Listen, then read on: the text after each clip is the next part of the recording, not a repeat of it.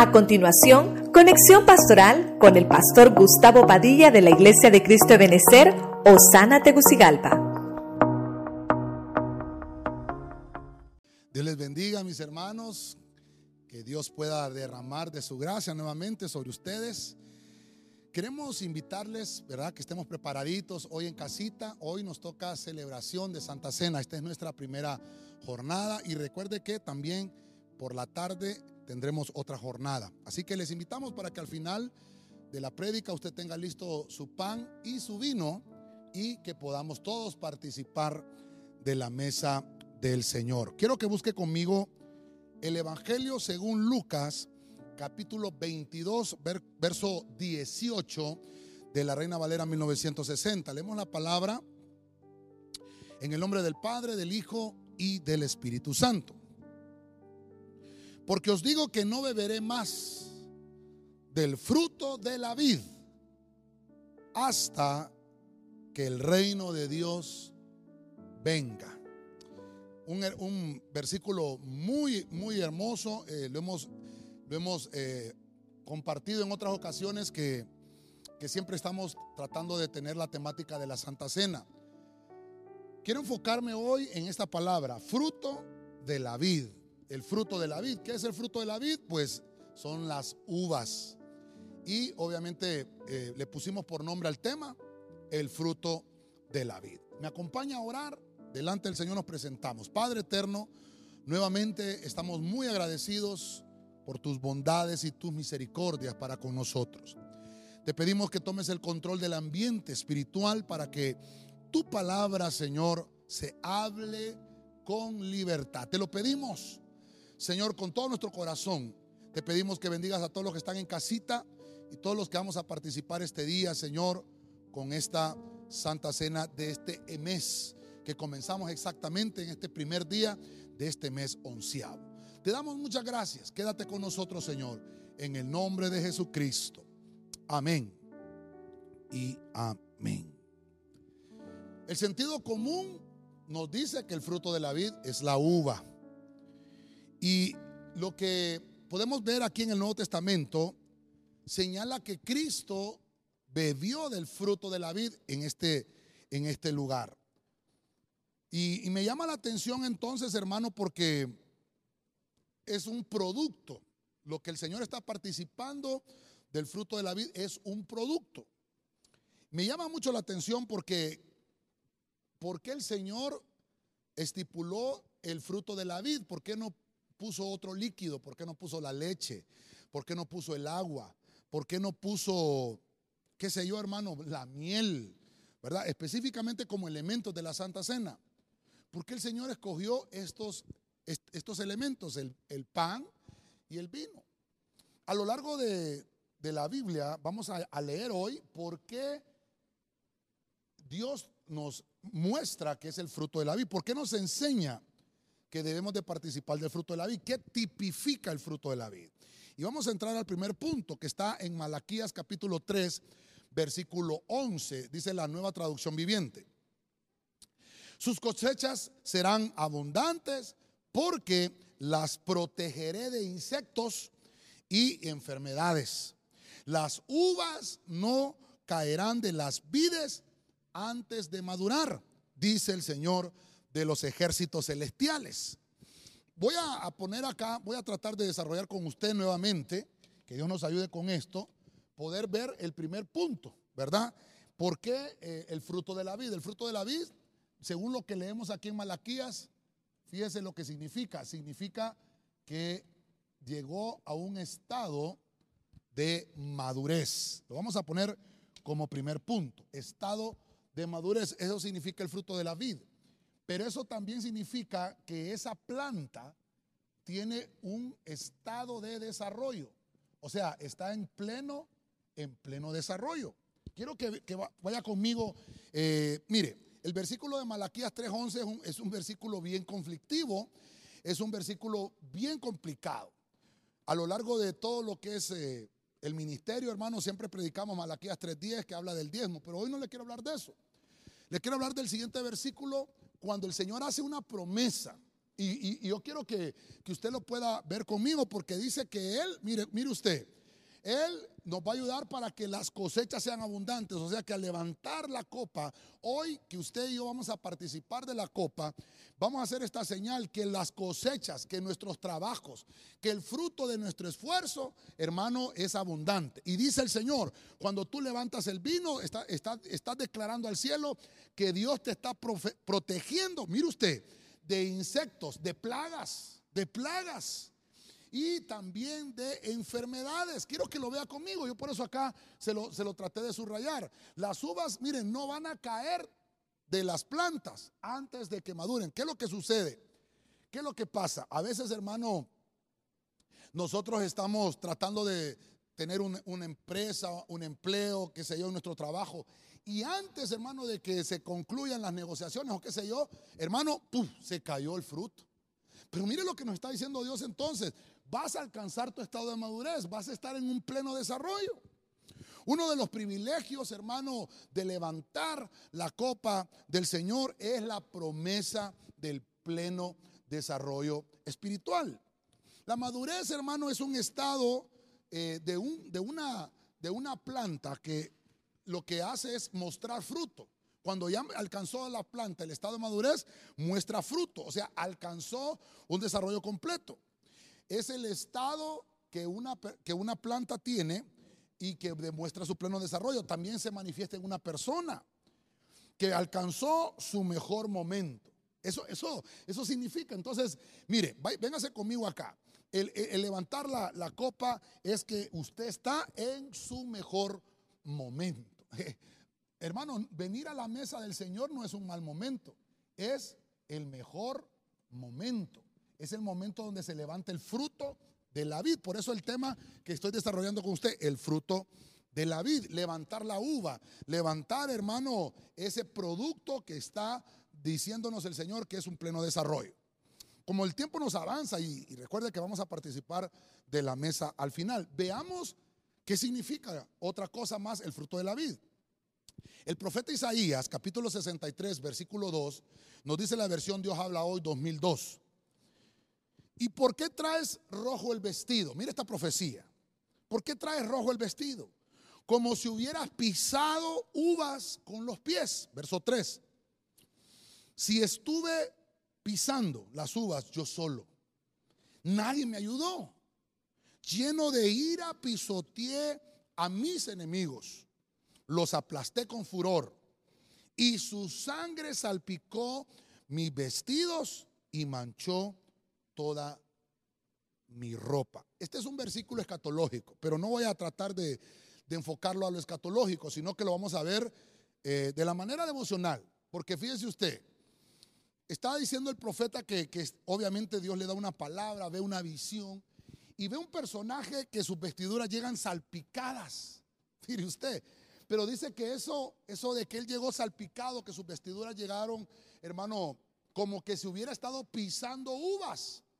Las uvas no se van a pisar. Y mire acá, acá tenemos uvas que los hermanitos me pusieron acá. Aquí tenemos el fruto de la vid. Entonces, hermano, mire, están en su estado de madurez.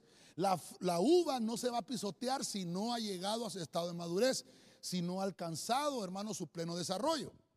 Entonces, para ir desarrollando entonces, ¿qué significa el que yo levante la copa? El que yo levante el fruto de la vid. Número uno, madurez. Número dos, significa conquista. Significa que usted, hermano, está venciendo a sus enemigos. Porque le dice, ¿por qué vienes con las vestiduras tan rojas? Porque viene el Señor y dice, he peleado batalla con mis enemigos he ganado la batalla. Recuerde que no, eh, batalla no es lo mismo que una guerra. La guerra es, hermano, el final de muchas batallas. Y obviamente eh, estoy poniendo eh, cimiento con esto para que cuando participemos de la copa, usted pueda decir, número uno, estoy levantando la copa en mi estado de madurez. Estoy representando al cielo que estoy alcanzando el estado de madurez. Y número dos, que estoy conquistando a mis enemigos. Así como lo dice Malaquías. La sangre de nuestros enemigos, hermano, mire lo que le hizo al vestido aquí de nuestro Señor. Salpicó mi vestido, manchó toda mi ropa. O sea, el, estar en un lagar, el efecto de producir el vino, el efecto de, machacar con los pies. ese fruto representa conquista, representa que estamos venciendo a nuestros enemigos. Jesús derramó su preciosa sangre en expiación de nuestros pecados. Demuestra ahí el Señor con esa acción su grande misericordia. La conquista se le conoce a la acción o al efecto, hermano, de derrotar enemigos. Cristo en la cruz, con su sangre, hermano, que derramó ahí en la cruz, estaba haciendo un efecto de conquista espiritual. Es una operación, hermano, de batalla que está determinando un territorio conquistado, un territorio, hermano, ganado. Entonces, vamos a, ir desarrollando el tema, porque quiere decir eh, que hemos ganado territorio. Cuando usted levanta la copa y demuestra conquista, es que ha, en su vida que eh, ha, desarrollado, ha ganado territorio. O sea, está avanzando, no se está quedando estancado. Yo quiero felicitar a todos los hermanos y hermanas que día con día, mes a mes, hermanos, estamos ahí, a pesar de que estamos eh, en nuestras casas, con confinamiento, no nos olvidamos de prestar el servicio al Señor. Aquí, hermano, es una profecía de Isaías muy tremenda. Está viendo a Jesús que viene de conquistar a los enemigos. Entonces, mire, llevamos dos cositas, llevamos dos cositas, madurez y llevamos conquista. ¿Qué más hacemos cuando, mire, cuando yo levanto el fruto de la vid, cuando yo levanto la copa? Mire qué linda la copa, cómo se ve el vino ahí, el producto de la vid. ¿Qué, estoy haciendo? Entonces vayámonos al tercer punto. En el profeta Zacarías capítulo 8, verso 12, dice la Biblia latinoamericana, pues yo sembraré la paz, la viña dará uva, la tierra sus productos, el cielo entregará su rocío, todo esto se lo daré a lo que quede de este pueblo. Mire qué interesante este versículo. Perdónenme que me emociono, ya estoy un poquito emocionado con este tema, hermano, pero es un tema tan hermoso. Yo eh, le doy gracias al Señor que me, que me ayudó a poder desarrollar esto porque estaba, estaba mano, no, no sabía por dónde, por dónde empezar con el tema, pero gracias a Dios que logramos desarrollarlo al final. Este punto me llamó mucho la atención porque es el punto de que cuando yo levanto la copa, quiero que ponga atención con esto es que hay un fruto maduro, pero eso me, también me señala que, es una conquista porque he estado ganando territorio, territorio, perdón, eh, y estoy ganando batallas en mi vida, en mi alma. Pero me lleva a lo tercero, una vez que se vencen los enemigos, me lleva a este tercer punto, que entonces anuncio paz. No lo digo yo, sino que lo está diciendo la Biblia. Y dice Dios, le voy a poner fin a los conflictos. Le voy a poner fin a aquellas cosas que te han estado atacando. Hoy, hermano, que estamos en este primer día de este mes, que es, hermano, tan linda la fecha que nos tocó. Fíjese usted, estaba desarrollando yo el tema y en el libro de Deuteronomio, creo que usted lo lee ahí en su casita. Estaba yo queriendo desarrollar el tema y, me fui a Deuteronomio, por, busqué en la Biblia qué dice el onceavo mes, porque estamos en el onceavo mes, el mes de noviembre para nosotros y específicamente qué dice la Biblia del primer día de noviembre, el primer día de, del onceavo mes. Y en Deuteronomio capítulo 1, versículo 3, no lo vamos a buscar, solo quiero que usted en casita lo anote y lo busque después. Deuteronomio 1, 3 nos habla de, de, ese primer día de noviembre. Le dijo el Señor a, a Moisés, vas a cruzar con el pueblo el Jordán. Le di, oiga bien, y vas a llegar al otro lado del Jordán. Pero Moisés, hermano, usted conoce la historia, que él no pudo llevar al pueblo a la tierra prometida. Recuerde que Moisés quedó postrado, murió antes de eso, pero Dios le dio una palabra y le empezó a mencionar los territorios que había dejado atrás. Por eso es que empecé a poner, hermano, en su lugar y a desarrollar este tema de esta manera. Porque ahora, hermano, que has conquistado en ese capítulo 1 de Deuteronomio, usted va a leer en el capítulo 1, versículo 1 y 2, los enemigos que se vencieron. Se vencieron siete enemigos y ahí estaba yo desarrollando, que tal vez lo vamos a estudiar en otro día, otro, en otro tema. Pero me llamó mucho la atención porque el Señor le dice, has derrotado estos territorios, has vencido a estos enemigos, has vencido al rey de Og, has vencido a los amorreos, has vencido, has vencido a Malek.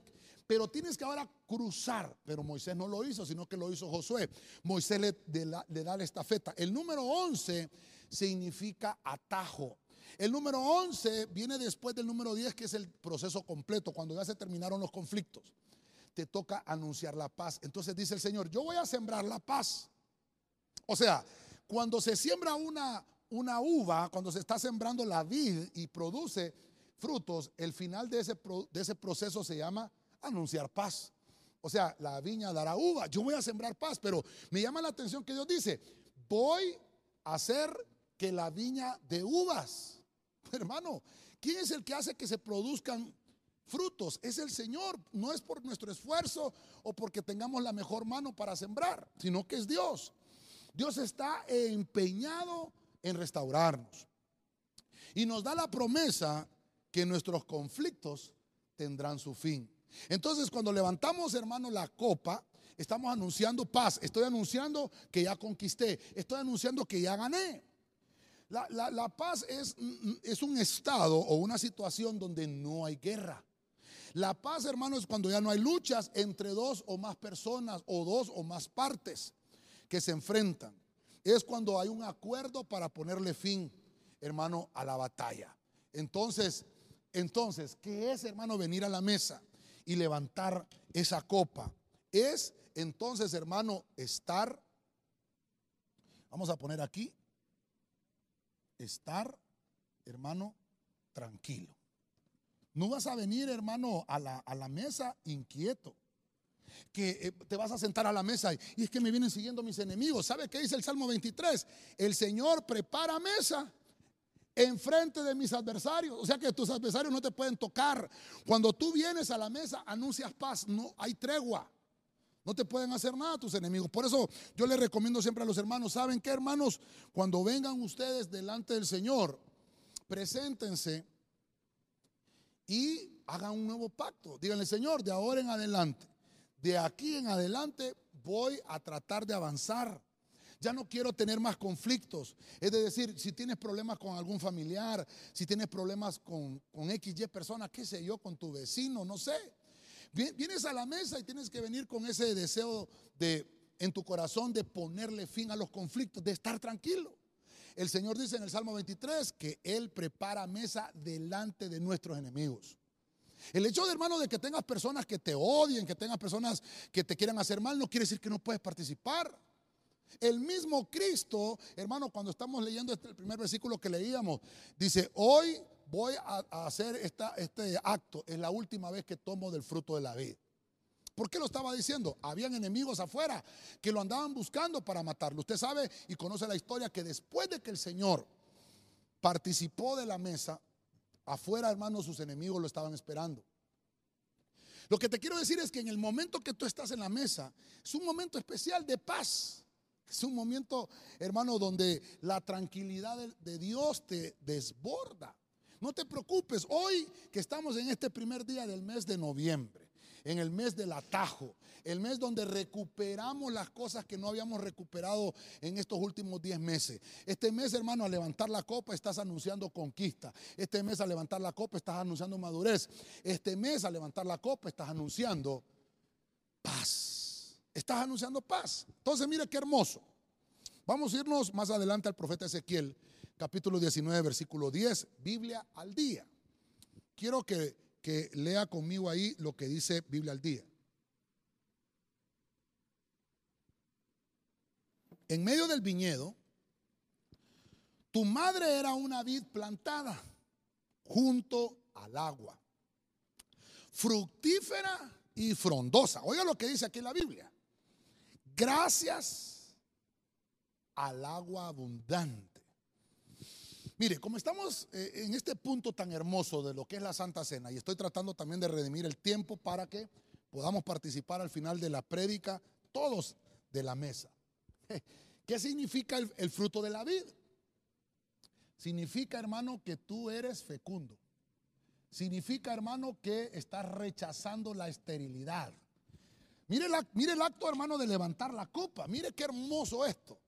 Quiere decir que tú empiezas a producir, mire, resultados. Y esto, hermano, te va a servir hasta en el trabajo.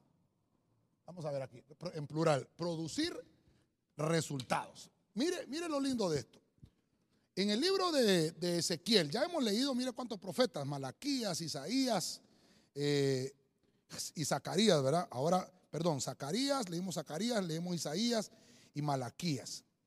Pero ahora vamos a Ezequiel. ¿Qué nos enseña Ezequiel? Que cuando tú y yo venimos a la mesa y es el fruto de la vid, por eso vuelvo al punto que, que le comencé diciendo, ¿por qué el Señor no escogió la leche? ¿Por qué no escogió el agua? ¿Por qué no escogió, hermano, otro líquido? ¿Por qué la, uva, el fruto de la vid? ¿Por qué no escogió el Señor el jugo de naranja? es el jugo de la vid. Entonces, al, estudiar esto y, al presentar, hermano, esa copa, porque recuerde que la isla dice que el Señor levantó la copa y dio gracias. Esa actitud es presentar la copa. Madurez, conquista, paz y ahora fecundidad, ser fecundo eliminar la esterilidad. Quiere decir que ahora que tú levantes la copa junto con nosotros, todos lo vamos a hacer.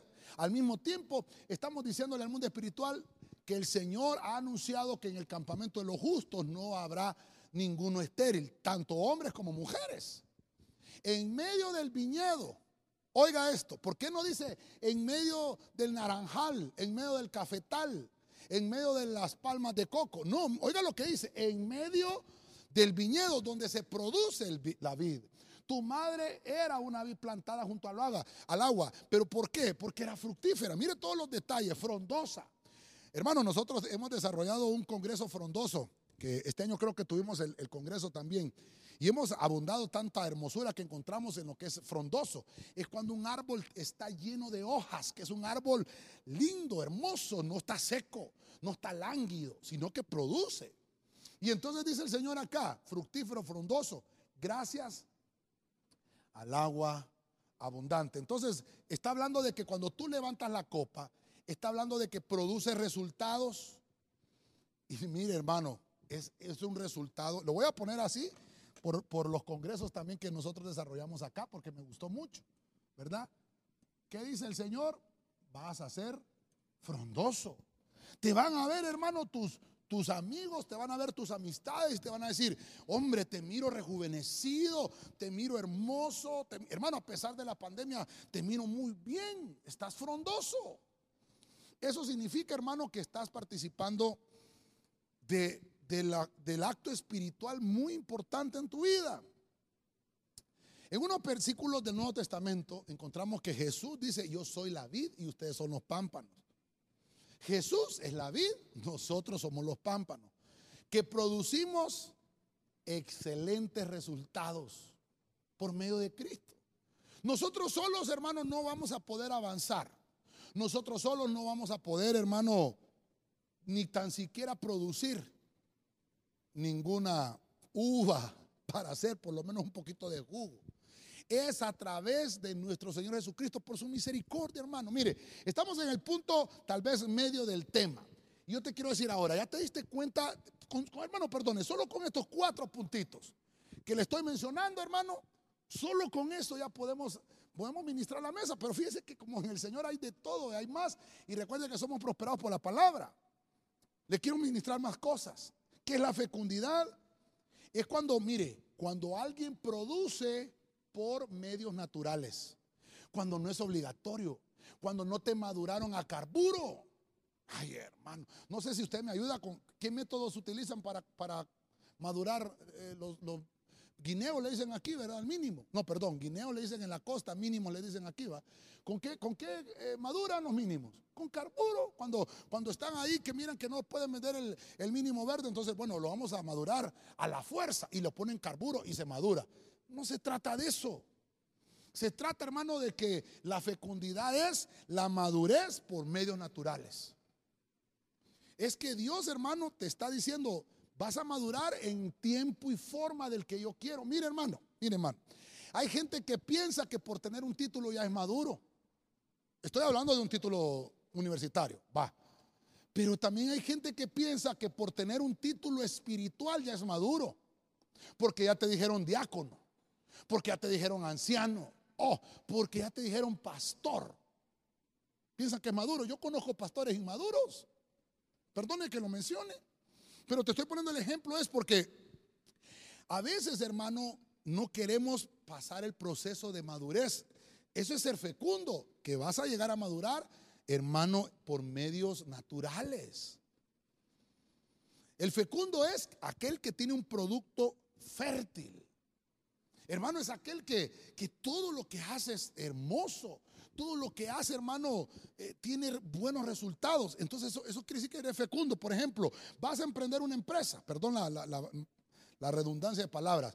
Vas a hacer un emprendimiento pones una empresa y hermano vas a tener resultados. Pero, pero mire qué lindo es porque pusiste al Señor primero, participas de la copa, participas de la mesa. El Señor es la vid y nosotros somos los pámpanos, que estamos pegados a esa vid. Si no estuviéramos pegados a esa vid, hermano, no vamos a producir ningún fruto o ningún resultado.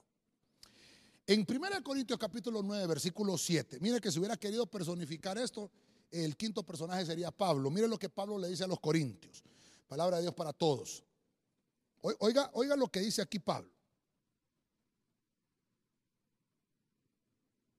¿Qué soldado paga su propio salario? ¿Quién cultiva un viñedo y no come de sus uvas? Oiga esto. ¿Qué pastor del rebaño, qué pastor cuida del rebaño de ovejas y no toma de su leche. Ay, hermano, mire, voy a olvidar, voy a olvidar la, primera y última parte. Solo voy a tomar la parte que subrayé de este versículo. ¿Quién cultiva un viñedo y no come de sus uvas? No voy a, no a hablar de lo demás porque no, no es el tema. Quiero hablarle qué produce entonces el resultado de, de la vid, el producto, el fruto. ¿Quién cultiva un viñedo y no come de sus uvas? ¿Qué es ese resultado? Cuando, si tú sembraste una viña, y obviamente, hermano, eh, creo que dos años, creo que se tarda un viñedo. Algunos dicen que Noé, hermano, cuando salió del arca, dice que plantó una viña y cuando la viña le dio fruto, lo que hizo él fue embriagarse. Por lo menos tuvieron que haber pasado dos años. Quiere decir que el esfuerzo de tu trabajo, el cultivar la viña, es un esfuerzo de tu trabajo. Tiene que producirte algo ese esfuerzo. Ese resultado tú lo tienes que disfrutar. Perdón, hermano, tienes que disfrutarlo. Entonces, voy al punto 5. ¿Qué significa el fruto de la vid? Cuando tú levantas la copa, cuando estás levantando el fruto de la vid, significa que Dios, hermano, está enviando recompensa. Una recompensa. Es una recompensa por tu esfuerzo. El fruto de la vida es que tienes que disfrutar de lo que tú estás produciendo. En algunas otras versiones significa que esto es un premio a tu esfuerzo. Es un premio o puede ser, mire usted qué interesante esta palabra, estímulo. Dice la Biblia, hermano, que tenemos que estimularnos unos a otros al amor. Fíjese usted. Entonces, cuando levantamos la copa, no sé si los hermanos acá me ayudan. Cuando yo levanto la copa, cuando hago este, cuando hago este, este acto de levantar la copa, entonces, hermano, estoy diciéndole al Señor, gracias, gracias por todas tus recompensas, gracias por los premios que me has dado, gracias Señor por estimularme al amor. Eso significa levantar la copa, estás levantando el producto de un esfuerzo. O sea, mire, perdón hermano, recuerde que estamos en Santa Cena y, y específicamente la temática es que usted sepa qué estamos haciendo al participar de los elementos. Y esto a mí me pareció tan hermoso. Nuestra perseverancia en el Señor provocará derechos, tales como disfrutar de nuestras victorias. Entonces, el premio o estímulo es la recompensa. El levantar la copa es el, producto, hermano, de tu esfuerzo. De tu esfuerzo. Fíjese que hemos estado viendo cómo te estás en tu mejor momento, que estás ganando territorio Estamos viendo, hermano, que debes de estar tranquilo en la mesa. Estás frondoso cuando te presentes a la mesa del Señor, estás frondoso, estás, hermano, en tu mejor momento, en tu mejor estado. Pero fíjese, esta palabra recompensa es porque Dios te recompensó. Cuando Dios te llamó a la mesa y te dijo, quiero que te sientes a la mesa, es porque te está dando un premio. Encontramos a, David, hermano, ya lo hemos mencionado en otros temas de Santa Cena, que cuando, cuando el Señor mandó eh, eh, al corazón de, David, a aquella, paz y aquella misericordia, dijo David, tengo que hacer misericordia con la casa de, de Jonatán, con la casa de Saúl. ¿Quién está vivo? Y el que estaba vivo era Mefiboset. Mire, hermano, Jonatán, por seguir los sentimientos con su padre, murió el mismo día que su padre. Lo arrastró pero recuerde que Jonatán había hecho un pacto con David. Jonatán, Jonatán reconoció el reinado de David. eran amigos David y Jonatán. Y, y, David había sido ungido desde muy joven como rey. Jonatán lo sabía. Y Jonatán reconoció el reinado en David. Y mira qué interesante. Porque entonces cuando David ya es rey, se recuerda y dice, voy a hacer misericordia con la casa de Saúl. ¿Quién está vivo? Y uno de los que estaba vivo era hijo de Jonatán. Mire qué lindo. Entonces digo, David, ¿sabe qué? Mándenlo a traer. Porque él hizo pacto conmigo, reconoció que yo era rey. Hermano, este es tan hermoso. Porque entonces lo, premió, premió la casa de Saúl. Que es una recompensa, es un incentivo. Es algo, hermano, que te ayuda a, perseverar más. Por eso, hermano, tú que estás en casita, yo no te puedo prohibir que participes. Obviamente, si estás en pecado, no lo puedes hacer. Pero si tú quieres arreglarte, tú quieres decir, voy a hacer un parteaguas desde aquí. No quiero volver a pecar ni a hacer las cosas que estaba haciendo atrás. Y quiero hacer, renovar un pacto con el Señor. Desde ese momento, si tú lo vas a hacer así, puedes hacerlo con toda libertad. Toma la copa y toma el pan. Y puedes renovar, porque Dios lo que te está diciendo es, te voy a dar un incentivo. Por eso, hermano, es que la iglesia es la que participa de la mesa. Es la, es la, mesa la que produce en el cristiano. Por eso, mire qué lindo que cuando nosotros tenemos Santa Cena, hermano, todos los hermanos, hay un ambiente tan hermoso que, que está ahí en su casa, en la iglesia, porque estamos haciendo una celebración muy, muy importante. Necesitamos el incentivo del cielo necesitamos fuerzas para la realización de las determinadas tareas que vamos a hacer. En este sentido, hermano, quiero decirle, si usted está arrepentido de sus pecados, con mayor razón participemos hoy de la mesa. Está relacionado la recompensa a lo que es el premio. Lo que Dios dice, bueno, ¿por qué si cultivaste un viñedo no vas a disfrutar de tus uvas? Disfrutar. Entonces, le vamos a poner aquí, disfrutar del producto. Hermano, usted está trabajando y produce, ah, perdón, sería dis, mire que lo, bueno es que podemos aquí borrar, ¿verdad? Dis, disfrutar del producto. Hermano, yo le, yo le conté hace poco una anécdota, que yo estaba trabajando, hermano, era jefe de sistemas, y no, no me daba mis gustos, hermano. Y un día salí y dije, yo me quiero comer una buena hamburguesa. Miraba yo los anuncios, hermano, aquellas grandes hamburguesas, y nunca eh, podía yo disfrutar, hermano, darme un, gusto de, comerme una hamburguesa. creo que ahí sí podemos platicar de comida, no estamos en ayuno. De comerme un encanelado, un enrollado de canela, hermano. O, qué sé yo, qué es lo que le gusta a usted, una taza de café. No una tacita, una taza de café, hermano. de disfrutar de lo que usted le gusta, de, hermano, perdóneme, camarones empanizados, hermano, Dios santo. Ya me dio hambre, hermano, Dios santo. Pero usted, si usted está trabajando, si usted está, hermano, y tiene, y tiene para comprárselo, disfrute. Es el producto de su esfuerzo. Disfrute. Por eso le puse acá, disfrute de su producto. Por ejemplo, si, lo trasladamos a la familia, hermano, tus hijos, disfrútalos, hermano, es el producto de tu casa, el producto del amor que te has tenido con tu esposo y tu esposa. Hermano, es el fruto del amor, disfruta a tus hijos. Por eso, por eso Pablo dice, ¿quién cultiva un viñedo y no come de sus uvas? Es ilógico. Bueno, le decía que nuestra perseverancia produce derechos. Y esos derechos es que tú puedes disfrutar de tus victorias. Vamos a avanzar y quiero que me vayan ayudando con el piano y tal vez nos vamos a ir conectando ya con los hermanos para poder participar de la mesa. Jueces capítulo 9, versículo 13, traducción del lenguaje actual. Oiga lo que dice. Pero ella le respondió, para reinar sobre los árboles tendría que dejar de producir vino. Oiga, esta es una parábola que está contando aquí. Le está diciendo, quiero que reine sobre nosotros, sobre los árboles. Y dijo la viña o la vid, voy a dejar de producir vino. El cual alegra, oiga lo que dice, a los dioses y a los hombres.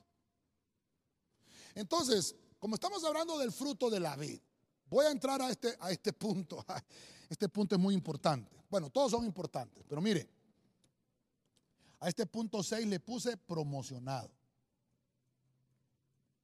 Hermano, no dejes que los hombres te promocionen, hermano. Los, hombres, hermano, hacen promociones por conveniencia. Los hombres hacen promociones, ¿cómo le explico esto, hermano? Por alma, por sentimiento. Pero Dios no. Dios te promociona porque te quiere ascender. Entonces le vamos a poner aquí ascenso de categoría. Categoría. Hermano, lo importante es tu alma. Lo importante es cómo te estás desarrollando internamente. Lo importante es cómo estás desarrollando tu vida espiritual. Hermano, fíjese usted, hemos hablado del arpazo, hemos hablado del arrebatamiento, del rato en la iglesia. Y nosotros como pastores, hermano, estamos tratando de trasladar y ministrar a la iglesia para que se vayan al arrebatamiento. Pero fíjese usted que en Daniel 12, de 2 al 4, dice que hasta ministros van a ser regresados. ¿Por qué? Porque la promoción de estos ministros no fue divina, fue humana. Ellos no supieron mantener el llamado. Perdone hermano que le ministre esto, pero todo tiene que ver y todo por el mismo precio que vamos a participar de la mesa. Cuando levantamos el producto de la vida, es que de eso se trata. Trataron de, decirle a esta, a esta vid, le dijeron, ¿sabes qué? Reina sobre nosotros. Reina sobre nosotros. Le fueron a decir a todos los, a todas las plantas. Y ninguna quiso. Y también fueron donde la vid, pero tampoco quiso. Y dijo la vid, voy a dejar de producir yo mi vino. Voy a dejar de gozarme yo en lo que hago. Solo, hermano. Mire, me voy a ministrar con usted. A la edad de los 15 años, el Señor me habló y me dijo, eres pastor, eres ministro. 15 años. Estaba en la flor de la vida. Y entonces yo me lo guardé para mí. Estaba en una iglesia en ese momento. Pero fíjense qué terrible, que inmediatamente pasaron que tal vez unos 10, 11 meses de eso. Y el enemigo, hermano, puso zancadilla, otras amistades dentro de la iglesia que me hicieron descarriarme. Me salí de la iglesia, me fui al mundo. Estuve, ya se lo he contado yo, cuatro años. Pero siempre venía a mi memoria ese llamado que Dios me había hecho. Regreso al Señor a la edad de los 19 años. Busco una iglesia donde desarrollarme, donde crecer y con ese pensamiento del llamado que Dios me había hecho. Nunca se lo comenté a nadie, nunca. Y seguí desarrollándome. Estuve en un lugar, creo que cerca de unos 12 años, desarrollándome, ayudando en el ministerio, trabajando, sirviendo. Y de repente le dije a, la, autoridad que yo tenía en ese momento, fíjese que esto, esto y esto, Dios en este momento me dijo esto y esto y esto. Pero ahora, en ese momento que yo se lo dije, Dios me, me volvió a hablar, me volvió a confirmar. Yo venía en mi carro bajando allá por el molino harinero Sula, allá en San Pedro, venía bajando venía, no me recuerdo si, no me recuerdo dónde venía, pero venía bajando por ese puente y ahí Dios me habló. Tenía yo, ah, hermano, creo que unos 25 años más o menos. Más o menos, 25 años. Habían pasado 10 años, una década, que Dios ya me había hablado. Y me volvió a decir el Señor y me dijo, te voy a llamar al ministerio, te voy a dar todo lo que necesites para que me pueda servir con libertad. Y me dijo otras cosas que son de mi consumo. Pero lo que le quiero enfocar es la promoción. Entonces fui donde mi autoridad en ese momento, el pastor que me cubría en ese momento, y le comenté las dos intervenciones divinas. Y entonces me dijo unas cosas que también me las reservo. Al final, hermano, Dios tiene planes tan distintos que los que uno piensa. Yo pensaba en tantos lugares, pensaba, ya pensaba irme de pastor. Imagínese usted, 25 años tenía. Y todavía entendí que me faltaba proceso. No era que los hombres me tenían que promocionar, sino que Dios me tenía que dar este ascenso de categoría, pero no era porque en realidad yo lo, yo lo tenía que provocar, sino que era en el momento de Dios. Tuvimos en la misión Ebenecer, estamos en el ministerio de Ebenecer. Puse bajo las órdenes de mi cobertura, mi padre espiritual, y desde que llegué al ministerio, me puse a las órdenes de todo lo que tenía que hacer. yo, pastor, yo desde que llegué me presenté, le digo, yo soy un ministro. Así me presenté con mi, con mi, con mi padre espiritual, el apóstol Germán. Yo soy un ministro, yo tengo llamado. Desde que llegué, la primera vez que hablé con él. ¿Y sabes qué? Me dijo, aquí no te van a promocionar los hombres. ¿Sabes qué? Me dijo, tienes que ir a recibir corderitos. Tal vez me dice, yo sé que tienes más de una década de estar en el Evangelio, puedes hasta enseñar los temas que te van a enseñar. ¿Sabe qué me dijo mi padre? Me vas a demostrar humildad. Tienes que buscar en el Señor más desarrollo, te falta. Tú crees que estás listo, pero te falta. Por eso es que el fruto de la vida es, ¿cuándo es? Cuando ya está maduro. Yo me creía maduro. Hermano, y para mí fue terrible. Y digo, bueno, ni modo, Padre, lo reconozco como autoridad y voy a obedecer. Y hermano, junto con toda mi familia, nos fuimos a Corderitos, ahí estuvimos, hermano. Imagínense qué es la fe, y me estuvieron hablando de la fe. Los libros de la Biblia, aprender de los libros de la Biblia. ¿Qué es el arrepentimiento? Oír del arrepentimiento. El, hablar en lenguas, los dones del Espíritu. Ah, y cosas que ya sabíamos, pero ahí estuvimos. Pasamos corderitos, nos metimos a intermedia, estuvimos hasta que llegó el momento. ¿Y sabe qué? De repente, una vez me dijo mi padre, yo estoy dirigiendo la alabanza en el púlpito. Y un día como hoy, así, con júbilo, con danza, con santa cena. Por eso es que muy importante, este punto para mí es muy importante, ascenso de categoría. Se acercó mi padre y empezó a buscar a los ancianos. Oiga bien, en un culto de Santa Cena en la mañana. Puso a buscar a los ministros primarios. No había ni uno. Como dice el corito, no había ni uno ahí, hermano.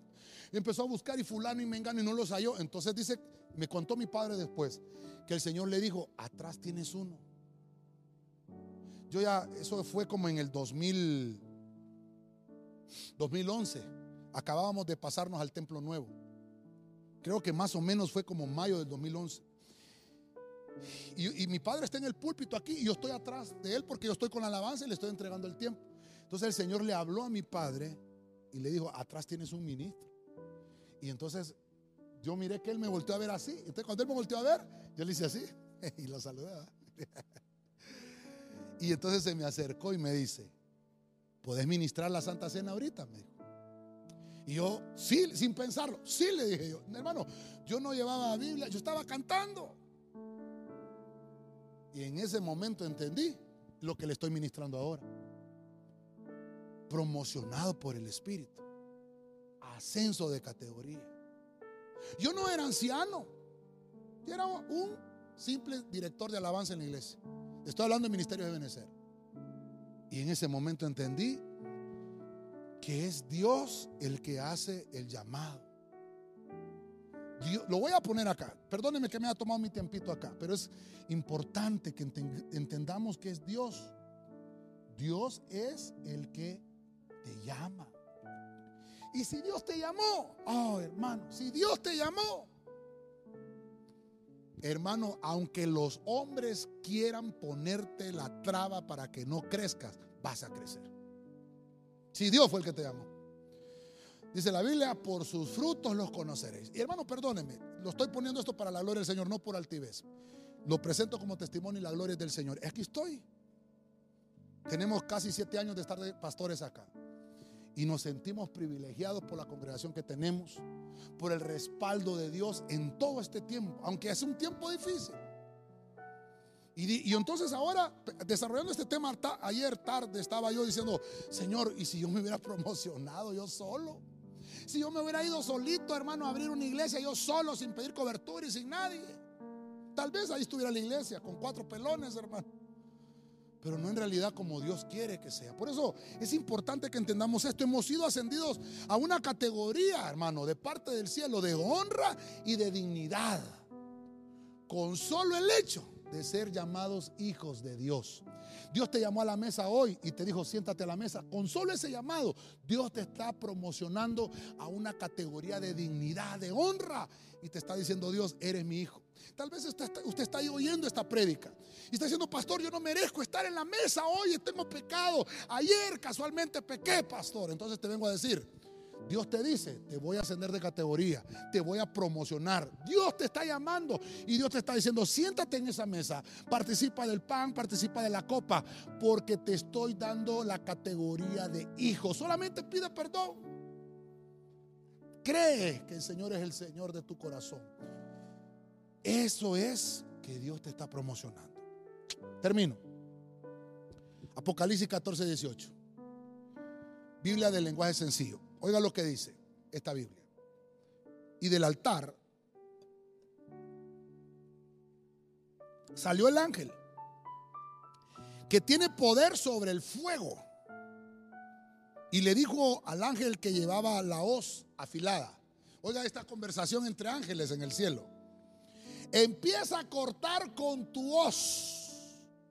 Recoge las uvas del viñedo de la tierra. Oiga esto. Termino con esto, hermano. Recoge las uvas del viñedo de la tierra porque las uvas... Ah, no sé si me puedes enfocar aquí, hermanito. Porque las uvas, no sé si voy a, descontrolar acá. Porque las uvas ya están maduras. ¿Dónde estoy?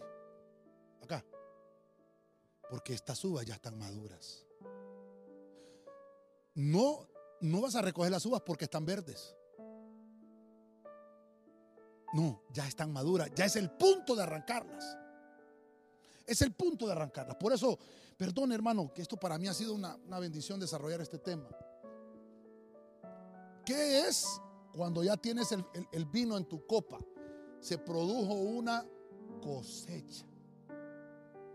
Este, esta, esta, este es un periodo. La cosecha es un periodo. No es en todo momento. ¿Qué es la cosecha? Esto es lindo, hermano. ¿Qué es la cosecha? Es el final. No el final de una historia. Es el final de un ciclo. Ese viñedo va a seguir produciendo. No es, hermano, que ya nunca más va a volver a dar uvas. No, la uva vuelve a dar uvas.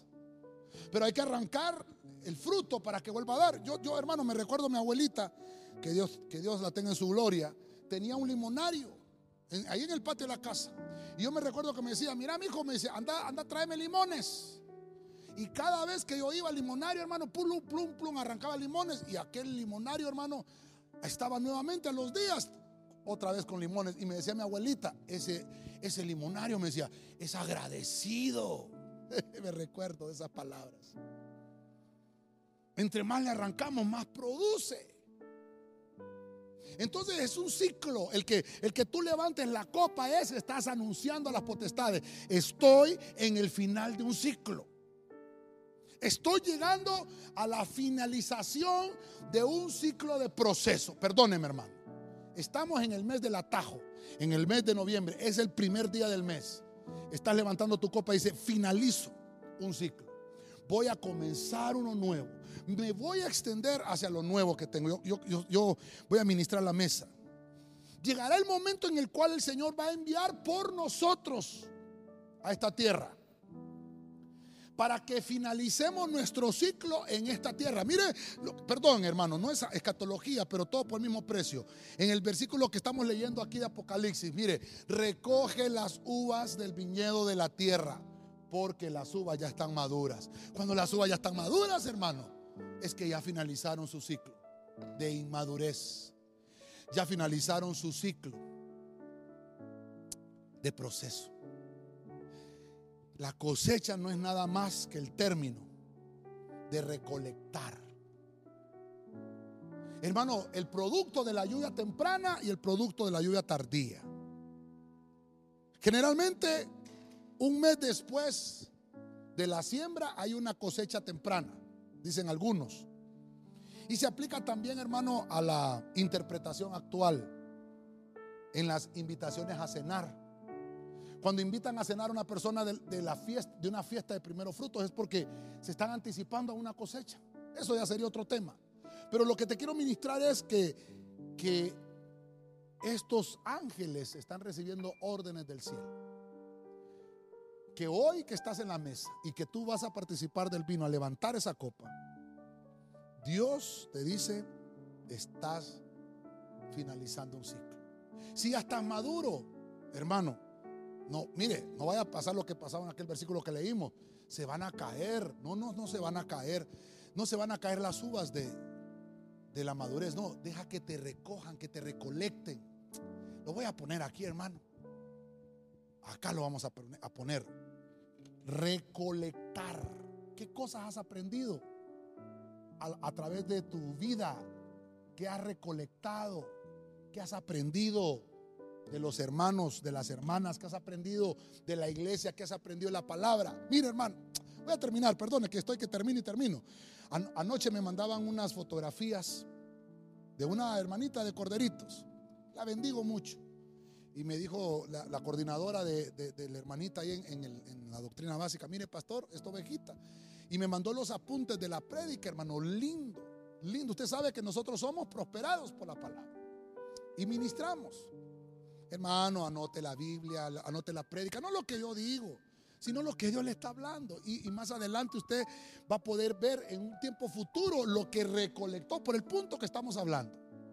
Yo tengo mis apuntes, hermano, de años, de Hace 25 años que comencé en el Evangelio, hermano, yo tenía una libretía y ahí empecé a anotar, después me compré libros y empecé a anotar las prédicas de mi apóstol Germán, ahí las tengo, hermano. Y cuando yo voy a esos libros y abro, digo, Dios santo, y encuentro una riqueza, una palabra que tal vez me fue predicada hace mucho tiempo, pero lo que Dios bendice es que tú aprendiste a recolectar. Y que ese es el punto, la cosecha el participar del vino es tener la cosecha. Quiero hacer una pequeña conclusión.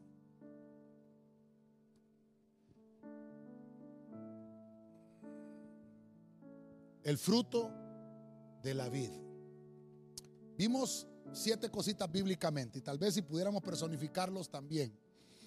Cada uno, hermano, de los que leímos, mire, leímos a Malaquías, leímos a Isaías, Zacarías, Ezequiel, Pablo en Corintios, en el libro de los jueces y por último Juan en el Apocalipsis. Si pudiéramos personificar, ahí están siete personajes que nos hablan del fruto de la vid. El número uno nos habló Malaquías que el, el fruto de la vid representa madurez que estás en tu mejor momento. Eso significa que tú vienes a la mesa, que estás en tu pleno desarrollo.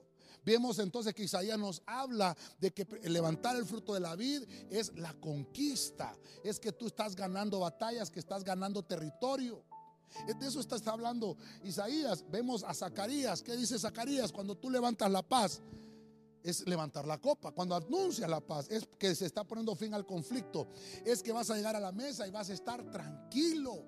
Porque Dios dice, siéntate, descansa de tus enemigos, porque voy a poner a tus enemigos enfrente, voy a preparar la mesa enfrente de tus enemigos. Nadie te va a poder tocar. Ah, luego encontramos, hermano, a Ezequiel que nos dice, que eso significa ser fecundo, renunciar a la esterilidad. Mire que hasta eso es tan lindo en la Santa Cena. Si hay estériles, hermano, hoy van a renunciar a la esterilidad. Porque se elimina levantar la copa, significa ser fecundo, producir resultados. Dice la Biblia que como un árbol frondoso. Vemos también que Pablo nos enseña que dice, ¿qué hombre que ha sembrado un viñedo no va a disfrutar de las uvas? De su producto. Entonces nos habla de recompensa, nos habla de un premio, de un estímulo, nos habla de disfrutar del producto. Disfruta, hermano, de lo que tú haces, el esfuerzo que tú haces por, qué sé yo, y por tantas cosas que te desarrollas. Disfruta tu salario, disfruta tu familia, disfruta tus hijos. Es el producto de un amor. Disfruta la iglesia, disfruta la palabra. Hermano, mire yo que estoy aquí predicándole esto, es el producto de estudios, de horas de estudio. Y imagínese qué terrible que yo no lo disfrutara, lo que Dios me ha dado para trasladárselo a usted. Aprendamos a disfrutar del producto, porque Dios te da una recompensa de tu esfuerzo. Vemos ahora en el libro de los jueces que se nos habla de que a la vid le dijeron reina sobre nosotros. la estaban promoviendo los otros árboles. Le dijeron, ¿saben qué? No, yo no voy a dejar de producir mi fruto solo porque usted me lo dice. Hay que esperar el ser promocionado. De eso no está hablando jueces. De ser promocionado en el momento de Dios. Hay un ascenso de categoría. Hermano, no te esfuerces para que los hombres te reconozcan. Deja que sea Dios que te dé un ascenso de categoría. Dios es el que llama y al que Dios llama a ese capacita. Punto 7. La cosecha. Lo vemos en Apocalipsis, en el último libro de la Biblia. Es el final de un ciclo. De eso nos habla. Dice que eso se llama recolectar. Cuando ya la, la vid produjo frutos y están maduros ya terminaron un ciclo y lo que hay que hacer es recolectarlos. Va a llegar un momento, hermano, que el Señor nos va a mandar a traer del cielo en el arpazo, en el rapto, en el arrebatamiento, porque ya dimos el punto de madurez. Todavía estamos en proceso y esperamos en Dios que así como el fruto de la vida, también nosotros terminemos ese proceso.